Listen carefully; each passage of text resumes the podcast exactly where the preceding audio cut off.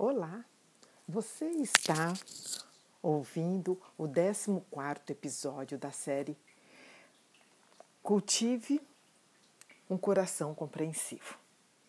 Hoje é 30 de outubro de 2018. Eu sou Ida Mara, escritora, dançarina e praticante da meditação cristã.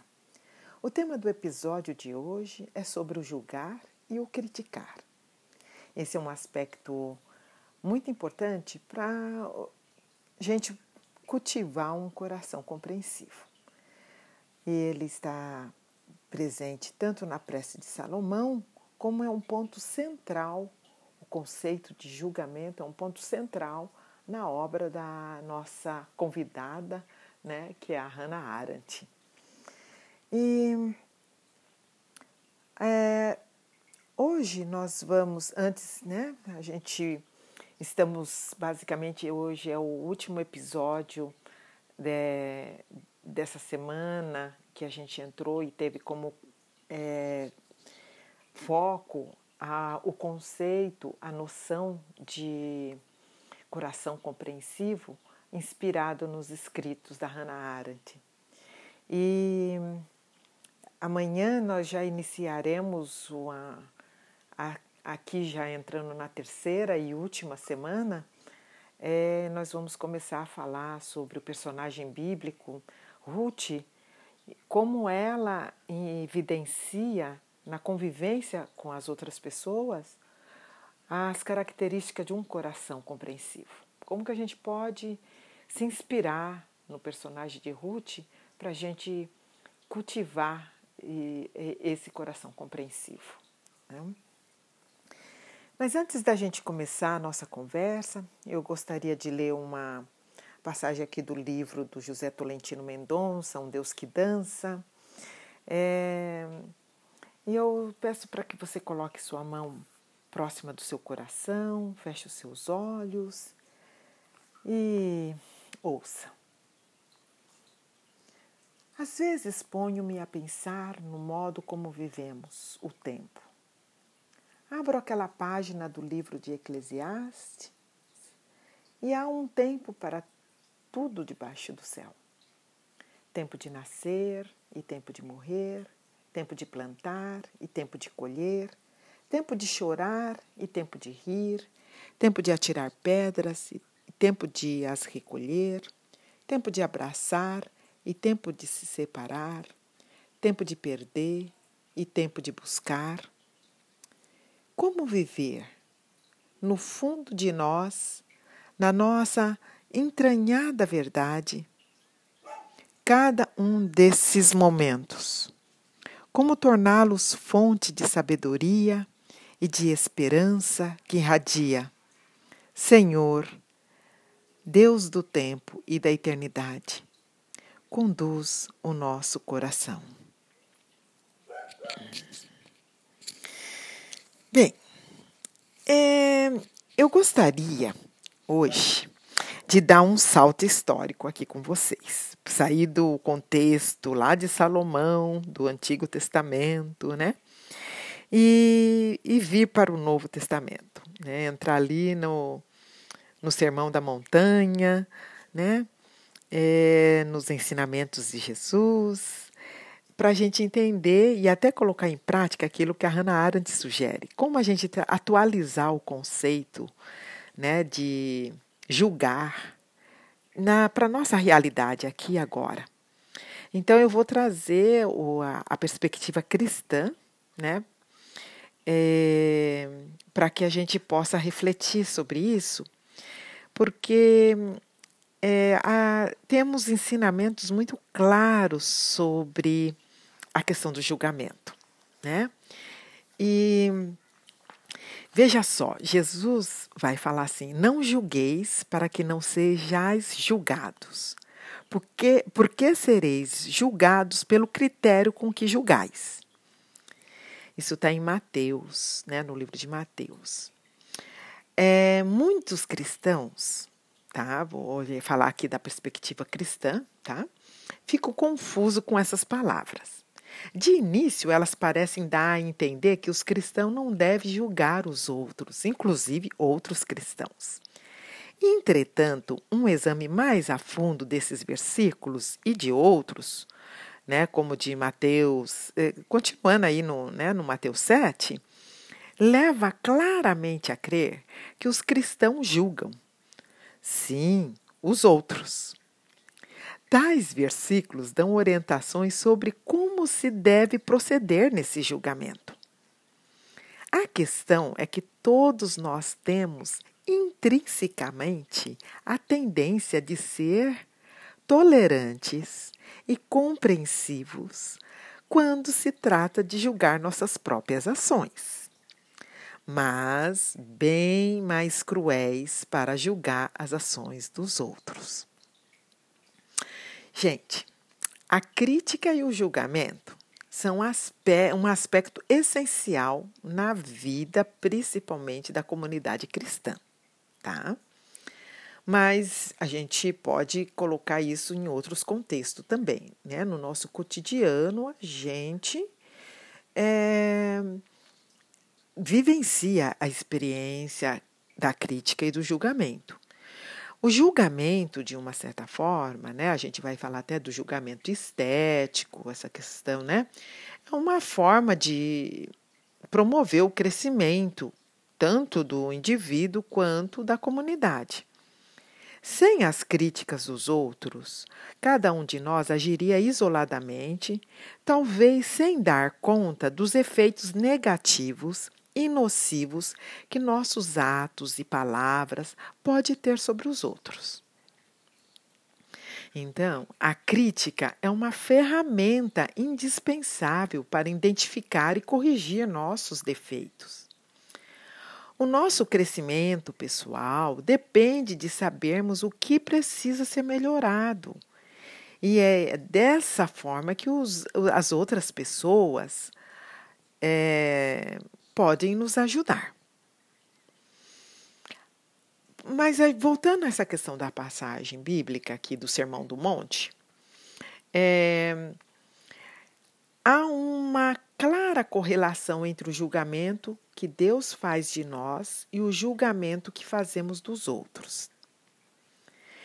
O nosso julgamento dos outros deve seguir o mesmo padrão do julgamento de Deus sobre nós.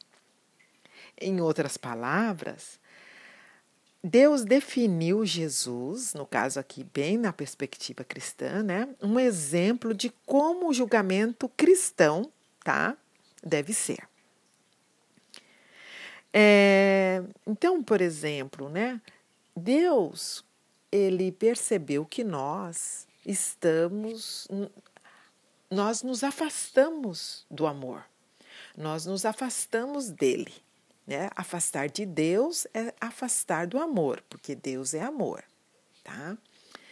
E ao nos afastar, nós criamos barreiras entre nós e Deus, tá? Então, o que, que Deus fez?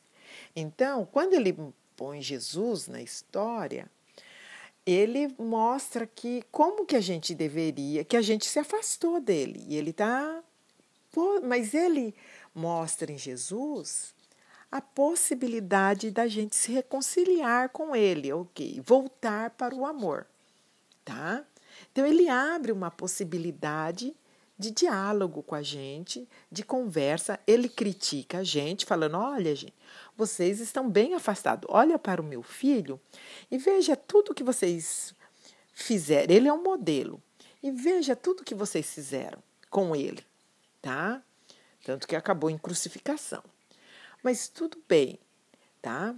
Porque a morte não é a questão final, né? Eu vou restituir através do meu filho a possibilidade de vocês voltarem para o meu amor tá? E aí vem o presente da ressurreição, né? Que é um caminho direto para o amor, um amor eterno que não se acaba. Então, mas isso é muito interessante. O primeiro ato que a gente deve levar em conta quando a gente for pensar na crítica é que ela deve basear-se em amor pelo outro e envolvimento com ele, tá? Por exemplo, quando Deus demonstra a crítica né, a, a crítica de Deus, quando Jesus está lá na cruz, por exemplo, né? Ao mesmo tempo que ele demonstra, isso demonstra a crítica de Deus a nós, falando sobre o que a gente fez com o filho dele, por exemplo, tá? Ele também, em seu, ele, ela demonstra também o amor de Deus por nós.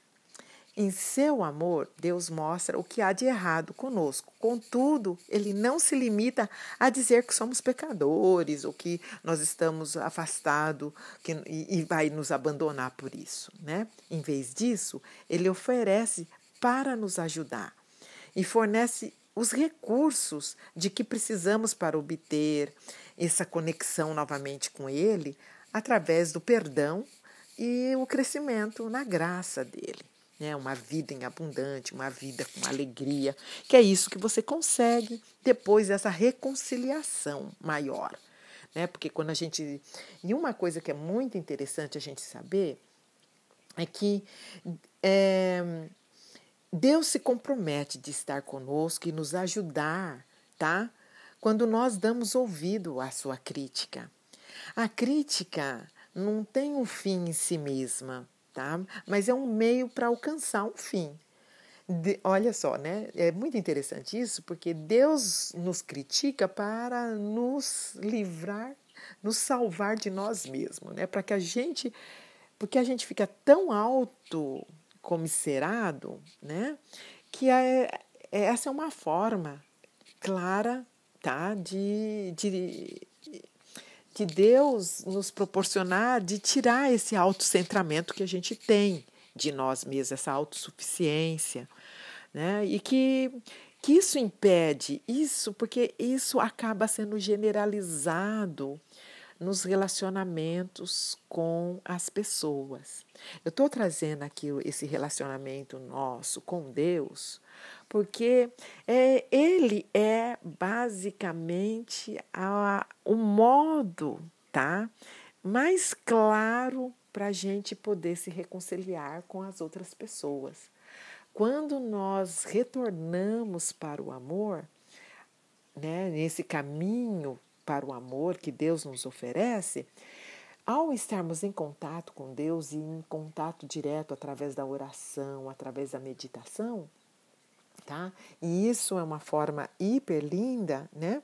Porque é, a gente vai perceber que quando é,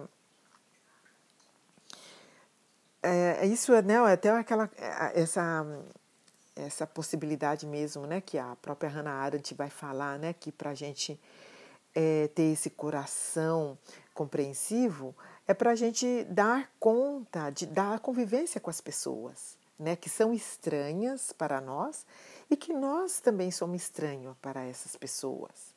E aí ela sugere que a gente deve aprender a compreender o outro, e essa compreensão exige uma disposição para o diálogo, uma conversa incessante, uma escuta intensa. E é isso que nós fazemos quando oramos, né? Quando nós meditamos, quando nós estamos orando, por exemplo, nós estamos falando incessantemente, tanto que né, as escrituras recomendam orar sem cessar. Então, essa conversa incessante com Deus, né, quando nós oramos, estamos a orar. E escutar, essa uma escuta atenta, uma escuta intensa, de ouvir essa voz mansa, suave, baixa, que quando nós estamos a meditar tá? Então, essa conexão que a gente tem com Deus, ela vai nos envolvendo dia a dia, vai nos transformando dia a dia, a ponto de que isso acaba indo para a relação com as outras pessoas. O que às vezes acontece é que, como nós estamos rompidos, né, estamos né, numa ruptura, estamos nos afastados dessa relação com Deus, dessa relação com a nossa fonte de amor, o que, que acontece? Nós acabamos, tá? É, nos. É, assim. É, procurando restabelecer essa relação com, por outros meios, que eu já havia, já mencionei isso num outro episódio. Nós colocamos no lugar de Deus, nós tentamos colocar substituto. Aí as outras pessoas, é, os nossos pertences, os nossos ideais, a nossa carreira, nós ficamos colocando substitutos, né? É, as nossas, os nossos relacionamentos. E aí é a hora que começa, porque essas são essas conexões se elas não tiverem um vínculo com o amor maior, elas já geram esse descontentamento aonde o medo vai imperar, aonde o sentimento da raiva, da frustração, da decepção vai imperar, porque nós estamos entrando num outro campo que não é mais o campo espiritual, mas é o campo do ego, né? Então, quando nós estamos é, essa proposta que eu tenho falado, essa crítica aqui que a gente Deus faz para a gente, dando exemplo no cristianismo, e a gente retomando, entrando numa postura de receber essa crítica que é para o nosso bem, é aí que a gente aprende também a usar a crítica para o crescimento de outras pessoas também. E receber a crítica, porque quando a gente recebe essa crítica de Deus de bom grado e somos transformados, porque é uma crítica amorosa, é uma crítica que de alguém que nos conhece, tá? Então a gente fica, né? É, é, aí ficamos assim com o coração aberto, né? Ficamos assim é, é, receptiva a essa voz mansa, suave, baixa né, que, de Deus e isso transforma a vida da gente, tá? E aí, uma, eu gostaria agora até de sugerir para vocês o exercício, né? Fazendo aqui uma pausa e fazer o nosso exercício da escrita, porque lembra que é, esse exercício da escrita é na em meio às preces nossas, né? Então, como que a gente pode aprender a criticar? Então, o exercício da escrita hoje é vocês fazerem um exercício de, da crítica, tá? Então, primeiramente, tá? Eu queria que vocês lembrassem que quando vocês fossem criticar, que, as, que a crítica, né, ela se restrinja a aquelas pessoas que você ama e com quem você está envolvido. Aham, é bem isso. Por quê? A crítica pressupõe um compromisso com o bem-estar da outra pessoa. Então é muito importante que você esteja num estado de amor. Porque se você não estiver num estado eh, com as lentes de amor aí, não vai dar certo essa crítica, porque ela vai entrar numa característica destrutiva e não uma crítica construtiva. E se você exige um, né, você está em compromisso, então a primeira coisa, quando você for pensar, fazer um levantamento aí das suas críticas, quando você for pensar em criticar alguém, você ir aí no seu diário e no seu caderno e falar assim, bem, eu vou fazer, eu estou pensando em criticar, eu estou percebendo aqui, né? Porque nós estamos querendo desenvolver um coração compreensivo. Então, a, nós não estamos no coração compreensivo, nós não, nós não estamos no campo da reação. Nós estamos no campo da ação. Então, nós vamos pensar antes de agir, tá? Então, aí você vai colocar, ah, né? que primeira coisa, né, você vai estar compromissado com o bem-estar dessa pessoa. Em segundo lugar, você não permita que a crítica se transforme num fim em si mesmo, tá? Em si mesma. Temos de evitar criticar os outros pela crítica em si ou porque ela, ela nos faz sentir bem, tá? Não devemos ir por aí. A crítica deve visar ao bem do criticado e ao benefício das pessoas envolvidas, da família, da, das pessoas, dos colegas, da comunidade que você vive, do grupo que está ali, tá? Como um todo. E Em terceiro lugar, esteja pronto para ajudar as pessoas que você critica, tá? Não faz sentido você criticar quem quer que seja se você não tiver a disposição de ajudar caso sua crítica seja aceita e a pessoa tome uma atitude. Por exemplo, sua crítica deve ser uma oferta de ajuda. Você não deve falar só assim, ó. Não diga apenas assim, ó, você, fulano, irrita muitas pessoas. Você, em vez disso, talvez seja melhor você fazer algum falar assim, ó. Olha, fulano ou ciclana, eu me preocupo com você. E por isso eu entendo que eu preciso lhe dizer que você irrita as pessoas. Olha, mas eu estou aqui para te ajudar nisso. Você deixa? Então pede essa autorização para a pessoa. Permita. E sempre, né? Lembra, né? Quando você for falar com uma pessoa, quando você lembrar que vai criticar, quem é que deve vir primeiro antes disso? A oração. Né? Não há nada mais frágil do que uma ação sem oração. Então, todas as nossas orações é, devem ser envoltas, né? todas as nossas ações devem estar envoltas de oração. Então, vai falar com alguém? Entra ali no lugar, no teu espaço sagrado, põe a mão no teu coração e fala: quem vai estar agora em ação aqui, né? É um coração compreensivo. Eu vou colocar minhas lentes do amor para falar com essa pessoa, tá? Eu vou ver essa pessoa com os olhos do amor, com os olhos de Deus, né? E aí, né?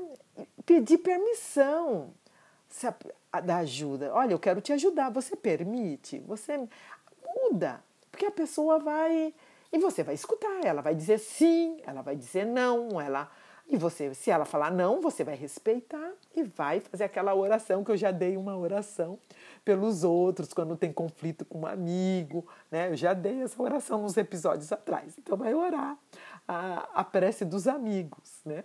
Porque se está em conflito, vai, né? E a pessoa não quer tua ajuda, tudo bem. E se ela quer, né? Então é isso. Então veja, tem tenta quando você for pensar em criticar uma pessoa, tenta ter esses três passos em mente, né? Primeiro, retomando aqui, né? Que é que você ame essa pessoa e que você está envolvida com ela. E segundo, que não faça crítica, é, critique só por criticar. Critique Critique a pessoa levando em consideração um bem maior, o bem-estar dessa pessoa, o bem-estar do grupo, o bem-estar da sua família, tá? E em terceiro lugar, tá? É, ofereça ajuda. A sua crítica deve estar em volta de uma ajuda. Tá? Então, por isso que é legal pensar antes de criticar. O que, que você pode estar ajudando aquela pessoa naquele momento? Se você está vendo que ela irrita alguém, o modo que ela fala, então, o que, que você sugere para ela, para ela não irritar mais aquela pessoa? Então, a gente deve criticar, mas a gente deve também oferecer ajuda. Então, estamos aqui quase terminando, e aí é legal a gente perceber um ponto muito importante, que a crítica deve ser bem informada, tá? Um dos motivos pelos quais é fácil acertar a crítica de Deus é que nós confiamos em seu julgamento. Por quê? Deus dispõe de todas as informações, tá? Ele nos conhece, tá? Ele conhece a gente profundamente, tá? Então ele tem um compromisso com a gente, ele nos ama, tá? Então a gente, Deus, ouvir uma crítica de Deus é, é bem-vinda porque Deus sabe de onde está falando. Então, a ideia é que a gente, né, às vezes, as críticas que a gente faz aos nossos amigos podem não ser tão bem informadas assim. Talvez é, você não esteja ciente de todo o contexto ou não compreenda a situação da pessoa. Talvez lhe falte experiência para entender a situação em que o indivíduo, aquela pessoa, a sua amiga, né, um conhecido teu, assim, um ente querido, tá? É, se encontra. E é muito fácil criticar de fora da situação. Então, aí entra o nosso coração compreensivo. Procure se esforçar para compreender melhor as pessoas com quais você convive, seus amigos, os seus familiares, assim como você gostaria que eles se esforçassem para compreender você. Compreender as pessoas não significa deixar de criticá-las, tá? Mas sim que suas críticas serão construtivas, serão bem informadas e menos frequentes tá? Então, porque você vai pensar antes, você vai tentar compreender antes de, né? Lembra que o, o episódio de ontem é antes de julgar, compreenda, né? Então, se você está num processo de compreensão daquela pessoa, você vai entender melhor ela e a crítica não se vir, vem para construir, vem para ajudar. Então, antes de criticar, qualquer pessoa, esse é um ponto fundamental, gente, tá? Anote aí no caderninho, tá? Olhe bem para você mesma. Você pode não enfrentar o mesmo problema que seus amigos, mas você tem outros problemas, tá? A crítica aos outros deve pressupor uma autocrítica. Tá? Se achar que precisa criticar alguém, que tal propor a essa mesma pessoa que critique você também? Tá? Desse modo, ambos né, poderão crescer em fé e em amor. Então, se você falar, olha, é, eu tenho uma crítica para fazer a você. Aí você vai falar, ah, e aí eu também, você pode fazer, também pode me criticar, tá? E ficar aberta para receber. Lembra? É um, um diálogo incessante. É uma conversa incessante, uma escuta atenta, atenciosa, tá? Então, queridas, essa aqui, essa aqui é a minha é o nosso episódio de hoje sobre o julgamento, sobre a crítica. E eu espero que realmente é, esse é um ponto fundamental para a gente é, desenvolver um coração compreensivo, a gente aprender a fazer críticas construtivas e abrir o nosso coração também para receber críticas construtivas, ensinar as pessoas a fazer críticas construtivas em relação a nós que você também pode mostrar para a pessoa. Ah, tá bom, quando ela, a pessoa for fazer uma crítica com você e você ouvir atentamente, ver o modelo que ela te apresenta e falar, perceber se ela ama você, se essa pessoa está fazendo uma crítica só por fazer, ou se ela está visando o teu bem-estar. Né? E se essa crítica está oferecendo alguma ajuda. Então você pode mostrar esse modelo para ela e falar: Você me ama? ao fazer essa crítica, você pode perguntar para ela: é, essa crítica está visando o meu bem-estar? Em que, que você pode me ajudar, já que eu, se eu aceitar essa sua crítica? Tá? Então podemos ter esse coração compreensivo e ter um diálogo aberto com as pessoas, ensinar as pessoas a nos tratar bem, né? ensinar as pessoas a nos respeitar. Então, fazer esse exercício de uma crítica construtiva e não destrutiva, né? e não a crítica sem razão nenhuma, sem compromisso com o outro, sem relação né, de crescimento com o outro, sem ajuda.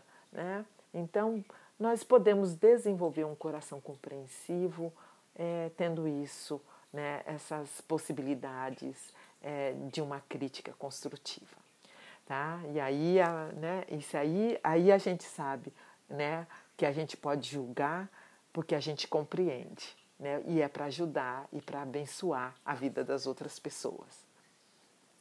E não, né, porque o julgamento está sempre associado a uma maldição, mas o, o, o julgamento de Deus é uma salvação, né? Então, uh, é uma bênção para a nossa vida e não uma maldição.